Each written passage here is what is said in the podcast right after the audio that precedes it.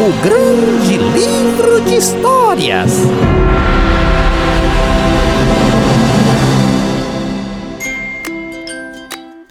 Olá, amiguinho! Acabei de voltar da casa do Kiko. A turma estava toda lá e nós brincamos de mímica. Cada um precisava imitar o jeito de alguém da turminha e os outros precisavam descobrir quem era essa pessoa. Foi muito divertido! Até o Mindinho e o Azeitona entraram na brincadeira. Você já participou de algum jogo parecido e teve que se disfarçar de alguém para que seus amigos descobrissem quem você estava representando? Nessas horas tudo é engraçado e não passa de uma brincadeira. Mas tem uma história na Bíblia em que um homem se disfarçou de outro para receber algo no lugar dele. E o pior de tudo, esses homens eram irmãos. Sabe de quem eu estou falando? De Esaú e Jacó. Eles não eram irmãos comuns, eles eram gêmeos.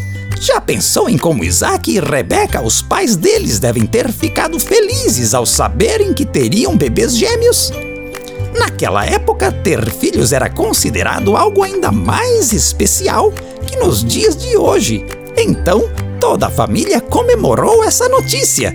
Quando os bebês nasceram, todos perceberam como eles eram diferentes. É claro que alguns gêmeos têm aparência muito parecida, mas mesmo assim, irmãos gêmeos não são iguais. E Jacó e Esaú, então, eram muito diferentes. Não só na aparência, mas na personalidade também. Por exemplo, Esaú gostava muito de atividades no campo ou na mata, mas Jacó preferia trabalhar nas coisas da casa. Essas diferenças faziam com que o pai, Isaac, fosse mais próximo de Esaú e a mãe, Rebeca, fosse mais próxima de Jacó.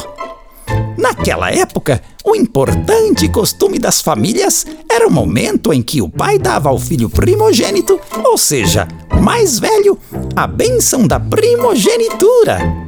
O filho primogênito deveria ser respeitado como líder da família depois que o pai não estivesse mais vivo. Além disso, ele tinha a responsabilidade de cuidar da família e de ser um exemplo espiritual para todos. Quando Esaú e Jacó nasceram, Deus disse que Jacó deveria receber a bênção. Mas, um dia, muitos anos depois, Isaac chamou Esaú e disse que iria dar a bênção a ele.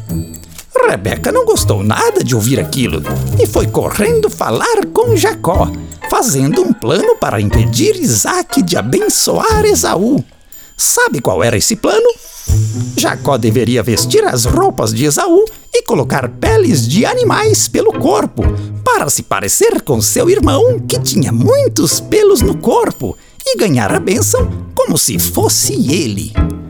Como Isaac estava bem velhinho e não enxergava muito bem, Rebeca e Jacó pensaram que esse poderia ser um disfarce perfeito. Será?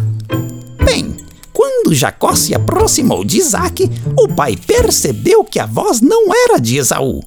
Mas Jacó insistiu e acabou enganando o próprio pai. Ele recebeu a bênção, mas teve que pagar um preço muito alto por essa atitude.